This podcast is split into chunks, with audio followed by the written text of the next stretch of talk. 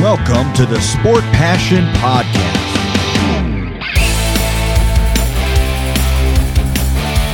And here is your host, Lars Marendorf.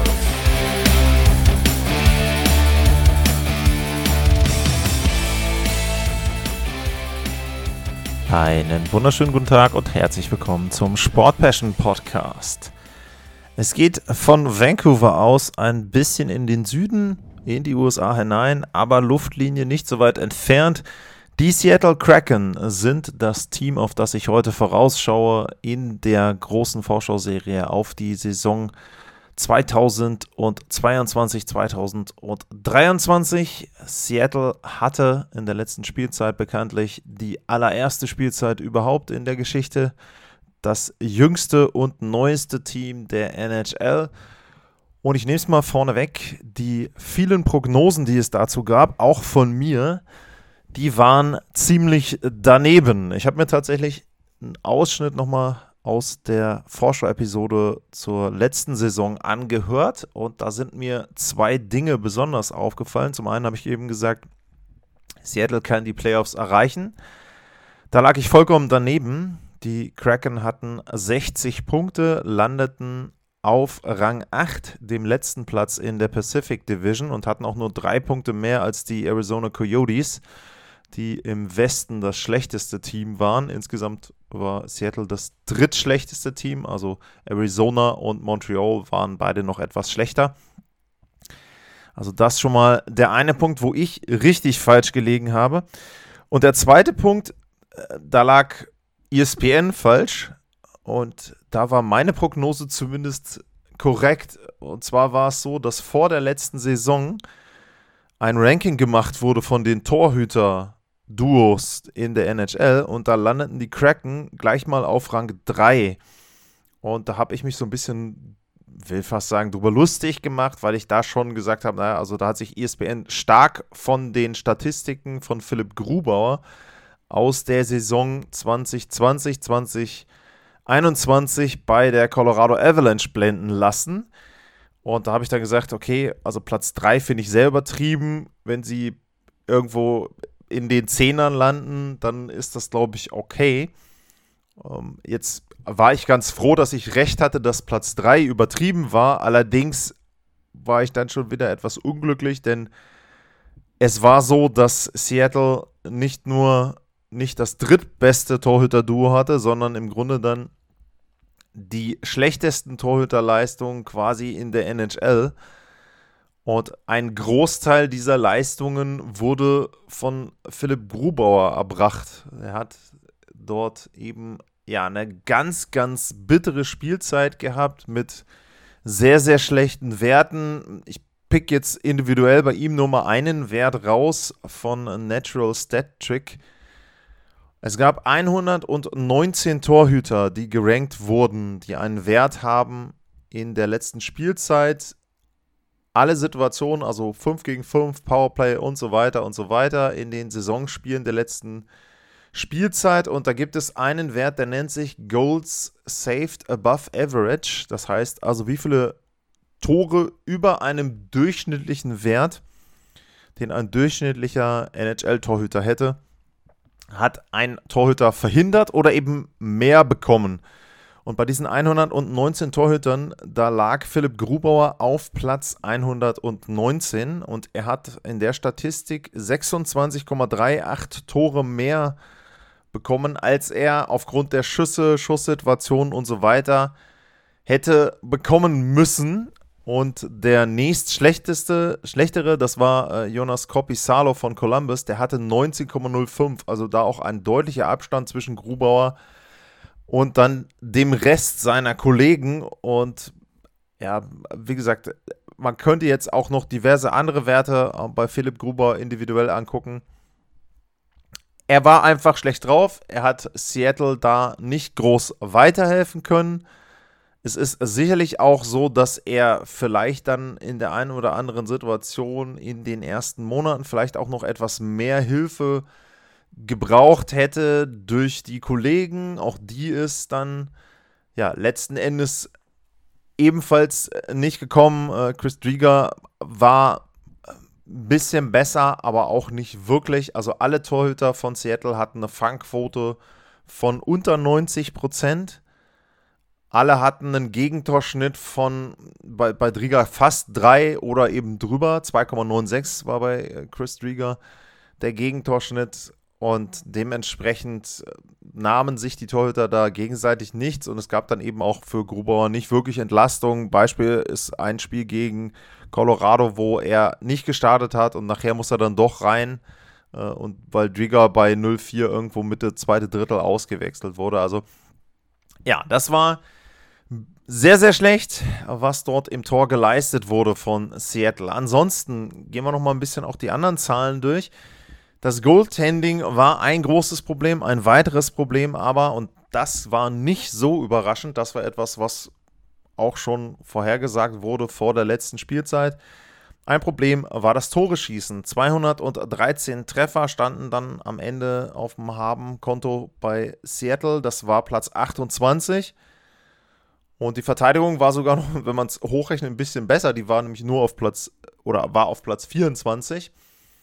Dass Seattle durchaus Potenzial für mehr hatte, das zeigen ein paar andere Werte. Das Torverhältnis ähm, sagt zum Beispiel voraus, dass sie eben statt dieser 60 Punkte eher 68 Punkte hätten erspielen müssen. Dann ist es so, beim Corsi-Wert, da lagen sie auf Rang 14 in der Liga, über 50 Prozent. Also das eher ein positiver Wert.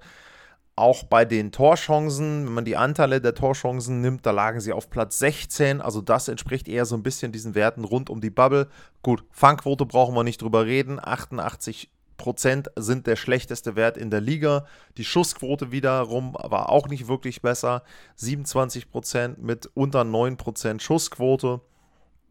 Und dann gucke ich hier nochmal ein bisschen weiter. Das Powerplay war auf Platz 29, das Unterzahlspiel war auf Platz 30. Ähm, also das dann eben auch wieder Zahlen, ja, wo man eben dann entsprechend auch dran ablesen kann, warum es denn eben in der letzten Spielzeit in Seattle so schlecht lief, obwohl wirklich viele Prognosen das anders gesehen haben. Sie wurden überall so als Team in den Plätzen rund um die Playoffs, Wildcard-Plätze dort gesehen. Das war nicht so. Seattle hatte eine richtig schlechte Spielzeit. Was haben sie gemacht? Sie haben nicht überraschend versucht, ihre Offensive zu verstärken. Und da haben sie, glaube ich, ganz gut gearbeitet auf dem Transfermarkt. Sie haben sich Oliver Bjorkstrand aus Columbus gesichert, der die Offensive mit verstärken soll. Sie haben Andrei Burakowski aus Colorado unter Vertrag genommen. Fünf Jahre mal 5,5 Millionen. Dann haben sie versucht, ein bisschen an der Defensive zu feilschen, würde ich sagen. Michael Campney kommt aus Washington, Justin Schulz kommt auch aus Washington. Im Tor kommt Martin Jones aus Philadelphia.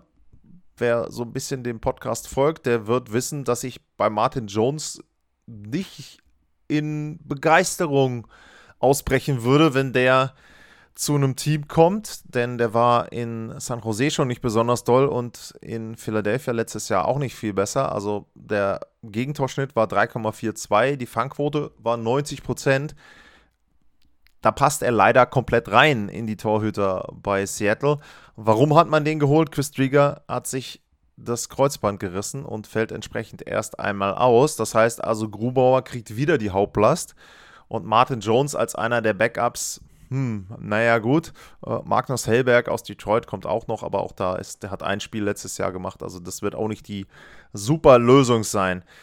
Ähm, ja, wer ist gegangen? Äh, Riley Sheehan nach Buffalo, äh, Daniel Spronk ähm, hat einen Ach nee, der ist gar nicht gegangen. Spronk hat einen Professional Tryout bei Seattle, also kann sein, dass der noch bleibt. Uh, Hayden Flurry ist nach Tampa Bay gegangen, Victor Rask in Columbus und um, ja, ansonsten Conor Garrick, äh, Dennis Cholikowski, Derek Pouliot und Antoine Bibot sind auch noch Abgänge. Überraschenderweise ist Seattle an der Cap-Grenze dran. Jetzt muss ich mir einmal kurz hier die Seite wieder aufmachen. Das ist so ein Punkt, wo man vielleicht ein bisschen sich die Frage stellt, hat Ron Francis da wirklich alles richtig gemacht in den letzten Jahren? Denn das war ja einer der Punkte, der nach dem Expansion Draft im Sommer letzten Jahres gesagt wurde, okay, Seattle hat sich Flexibilität bewahrt, sie könnten jetzt bei vielen Deals mitmachen, sie könnten sich da Draftpicks besorgen und so weiter und so weiter. Und sie haben auch im nächsten Jahr, zum Beispiel in den ersten beiden Runden, haben sie jetzt vier Draftpicks im nächsten Pick, äh, im nächsten Draft. Äh, insgesamt in den ersten vier Runden sind es dann sieben. Also da haben sie schon ein paar Draftpicks, aber trotzdem so richtig diesen Cap Space genutzt. Ja, es wirkte immer so ein bisschen, bisschen komisch. Und ähm, man muss allerdings dazu sagen, dass bei dem Capped Out im Moment auch der Vertrag von Chris Drieger noch mit drin ist. Also wenn sie den dann auf Long-Term Injury Reserve schieben, dann sind das nochmal dreieinhalb Millionen weniger. Dann haben sie irgendwie so 3,6 Millionen zur Verfügung. Aber richtig viel von dieser großen Summe, die sie da im Sommer noch als Puffer hatten letztes Jahr, ist nicht mehr übrig. Jetzt kann man natürlich sagen, sie haben eben Burakowski und äh, Björkstrand da Geld bezahlt und wollen damit die Offensive verstärken. Die sind beide 27, sind beide etablierte Spieler. Burakowski zweimal einen Stanley Cup gewonnen. Ähm, Björkstrand auch letztes Jahr der Topscorer, meine ich, bei den, äh, bei den Columbus Blue Jackets. Und ähm, ja, da kann man schon sagen, das sind Spieler, die eben richtig Offensivpower bringen. Auf der anderen Seite ist es aber auch so, Brokowski ist zwar ein Playdriver, der ist wirklich gut, hat auch gute Statistiken, nur er hat auch bisher immer wirklich gute Mitspieler gehabt. Also wenn man eben guckt, in äh, Washington hat er natürlich in den ersten beiden Reihen wirklich Mitspieler, die sehr, sehr gut sind. Er hat in Colorado sehr gute Mitspieler gehabt. Das heißt, er war noch nie jemand, der jetzt alleine ein Team tragen musste. Also das ist immer so ein bisschen schwierig dann zu beurteilen. Seine Statistiken sind gut alleine, aber die Frage ist dann immer, sind die gut und bekommt er zum Beispiel den Platz auch, um ein Spiel aufzubauen oder um Pässe zu machen oder eben dann auch um Tore zu schießen, weil seine Gegner, äh, seine Mitspieler um ihn herum gut sind und die Gegner sich auf diese Mitspieler mit konzentrieren müssen? Oder bekommt er den Platz und kann diese Aktion machen, weil er so gut ist? Und ich glaube, es ist eben immer so ein bisschen ein Stück von beidem. Er profitierte sicherlich viel davon, soll nicht heißen, dass er ein schlechter Spieler ist. Aber jetzt ist eben ein Punkt in seiner Karriere, wo er zeigen muss, kann er auch alleine wirklich gut abliefern, kann er alleine auch viele Tore machen, kann er auch alleine, wenn es mal nicht so läuft, vielleicht ein Team mal so zwei, drei Spiele tragen einfach, dass er dann eben heiß läuft. Das kann er, aber wie gesagt, alleine so viel Verantwortung hat er bisher noch nicht gehabt. Also das ist für mich etwas, wird sehr, sehr interessant sein, das dann zu sehen. Ansonsten, worauf baut Seattle und worauf baut sich die Hoffnung, dass die Seattle Kraken im nächsten Jahr besser abschneiden? Zum Beispiel auf die Rückkehr von Brandon Tanev, der war sehr äh, früh verletzt in der Saison, hat er nicht viele Spiele machen können und dementsprechend hat er ihnen da auch gefehlt. Das war eben auch natürlich ein Punkt wo man sagen muss, ähm, er hat nur 30 Spiele gemacht. Wenn der 82 Spiele macht, äh, sieht es auch ein bisschen anders aus. Er hatte 15 Punkte in 30 Spielen, also ähm, er hätte da vielleicht auch noch ein bisschen besser dann äh, abschneiden können. Also er sicherlich jemand, der ihnen groß gefehlt hat. Dann bauen sie natürlich darauf, dass dadurch, dass Borakowski und äh, Björkstrand in den Kader rücken, sich auch die anderen Spieler in den unteren Reihen so ein bisschen ähm, zurecht rütteln und dann eben an den Stellen landen, wo sie vielleicht hingehören und eben nicht in der ersten und zweiten Reihe, sondern vielleicht dann eben in der dritten und vierten Reihe. Und dadurch wird die Mannschaft insgesamt dann tiefer, aber auch eben besser. Neben den beiden Free Agents ist es sicherlich so, dass Seattle ganz, ganz starke Hoffnung auf junge Spieler setzt. Und da sind dann äh, namentlich zwei zu nennen. Da ist zum einen Shane Wright zu nennen und dann Matthew Beniers. Und bei Beniers ist es so, der wird in den Depth Charts im Moment als Center der ersten Reihe dort aufgeführt. Der hat in der letzten Spielzeit schon zehn Spiele absolviert für die Kraken und hat da in den Spielen drei Tore und sechs Vorlagen gehabt. Also neun Punkte in zehn Spielen. Das ist schon mal eine ganz gute Visitenkarte die er da abgegeben hat. Der hat bei der University of Michigan in 61 Spielen 67 Punkte gehabt. Er hat für das Olympiateam der USA äh, gut gespielt. Also er hat da schon eben auch auf höherem Niveau und auch auf erwachsenem Niveau, sage ich jetzt mal, gezeigt, dass er sehr, sehr gut spielen kann.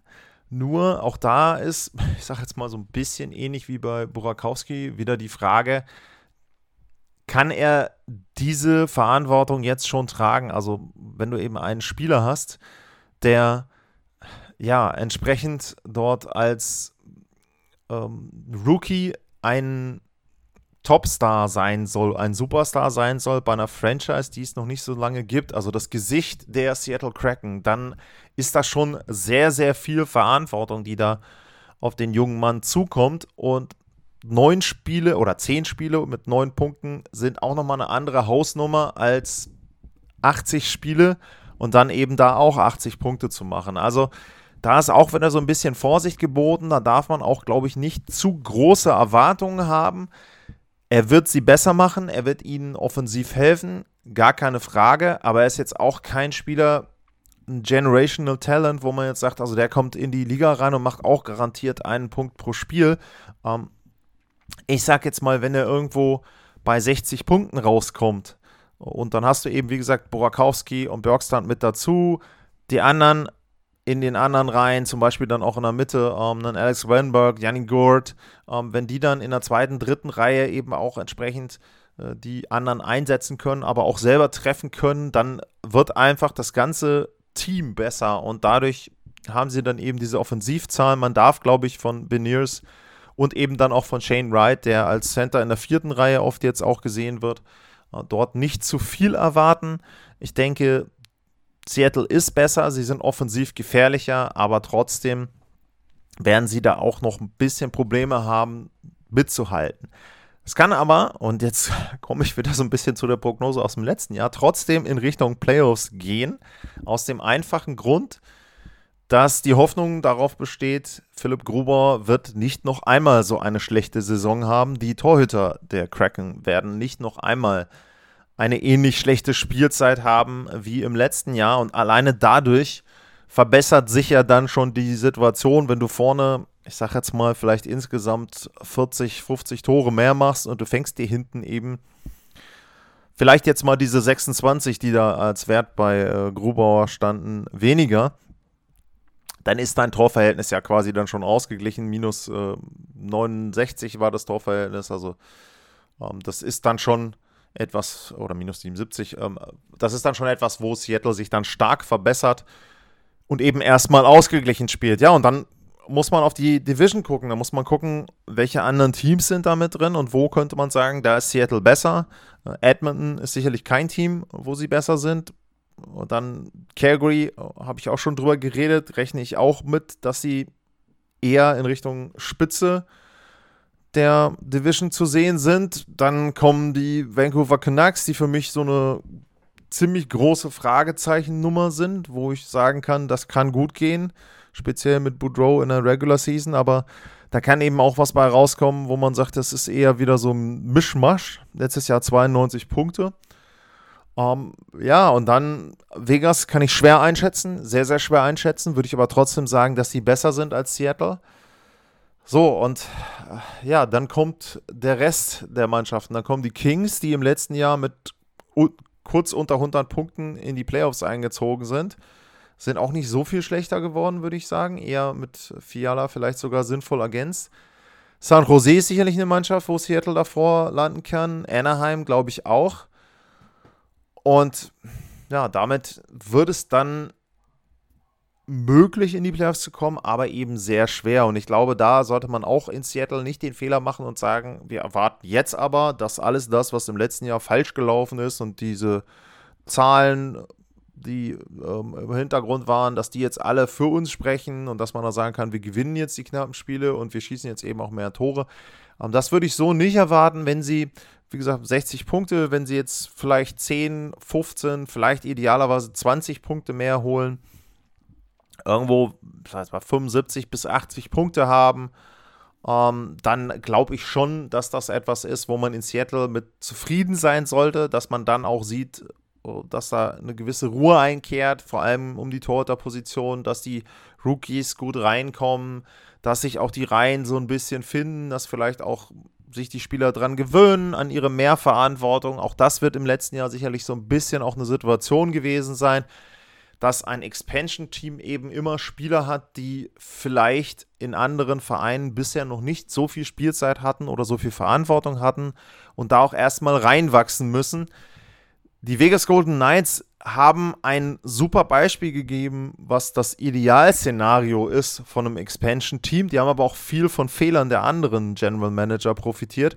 Und bei Seattle gab es diese Fehler nicht so. Und dann, wie gesagt, lief vielleicht dann in den Spielen auch immer es genau bei 50-50-Situationen oft gegen Seattle. Und deswegen kam da dann eben diese Spielzeit bei raus also da nicht in Panik verfallen in Seattle, sondern solide weiterarbeiten. Ein bisschen Fragezeichen stehen für mich hinterm Coach, äh, Dave Hextall. Ich habe schon, als die Franchise angefangen hat, mich so ein bisschen gefragt, ob er da der Richtige ist, weil seine Arbeit bisher in Philly damals mit zwei Playoff-Teilnahmen in vier Jahren auch nicht so beeindruckend war. Aber ähm, Seattle hat ihn eben verpflichtet. Nur ich glaube auch für ihn ist jetzt so eine Spielzeit, wo er zumindest zeigen muss, dass er das Team entwickeln kann, dass er mit jungen Spielern eben sehr, sehr gut arbeiten kann. Das wird wichtig sein.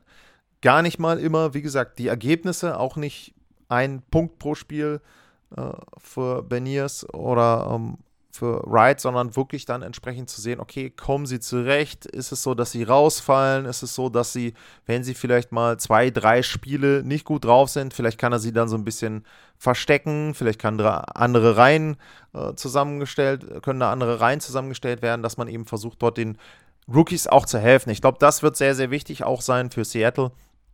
Ja, und wie gesagt, ich gebe ihnen eine leichte Chance auf die Playoffs, kann mir aber vorstellen, dass sie eben irgendwo auf fünf oder sechs in der Division landen. Auf jeden Fall sollte es nicht so ein deutlicher Abstand sein wie in der letzten Spielzeit und dass sie da dann eben direkt wieder am Tabellenende landen. Das war die Vorschau auf die Seattle Kraken 2022-2023. Wem das gefallen hat und wer sagt, okay, da möchte ich mal kurz was Gutes tun, da möchte ich Lars einen Kaffee gönnen, kann das machen. Bei mircoffee.com slash sportpassion wäre da die Adresse. Ansonsten, wenn ihr Feedback habt, wenn ihr Fragen habt und wenn ihr Ideen auch für die neue Saison habt, auch da ist schon ein bisschen was reingekommen, was mir dann sehr hilft, die Sendung zusammenzustellen. At Lars-Mar, info at sportpassion.de, das sind die beiden Adressen, wo ihr da mit mir in Interaktion treten könnt. Ich versuche auch eure Anfragen alle zu beantworten. Das kann ein bisschen dauern äh, zwischendurch, aber ich werde auf jeden Fall versuchen, dass da ein Feedback von mir dann zurückkommt, aber eben auch, dass die Sachen einfließen in die Sendung. Und ansonsten freue ich mich natürlich immer, wenn ihr den Podcast bewertet, wenn ihr ihn abonniert und wenn ihr das Ganze weitersagt, wenn euch das gefällt. Und wie gesagt, wenn es euch nicht gefällt, finde ich zwar erstmal schade, aber dann wünsche ich mir gerne Kritik, denn dann kann ich versuchen, was besser zu machen. Ansonsten erfahre ich eben nicht, was euch stört und kann da nicht an der Sendung arbeiten. Das war's für heute mit den Seattle Kraken. Vielen Dank fürs Zuhören, bleibt gesund und tschüss.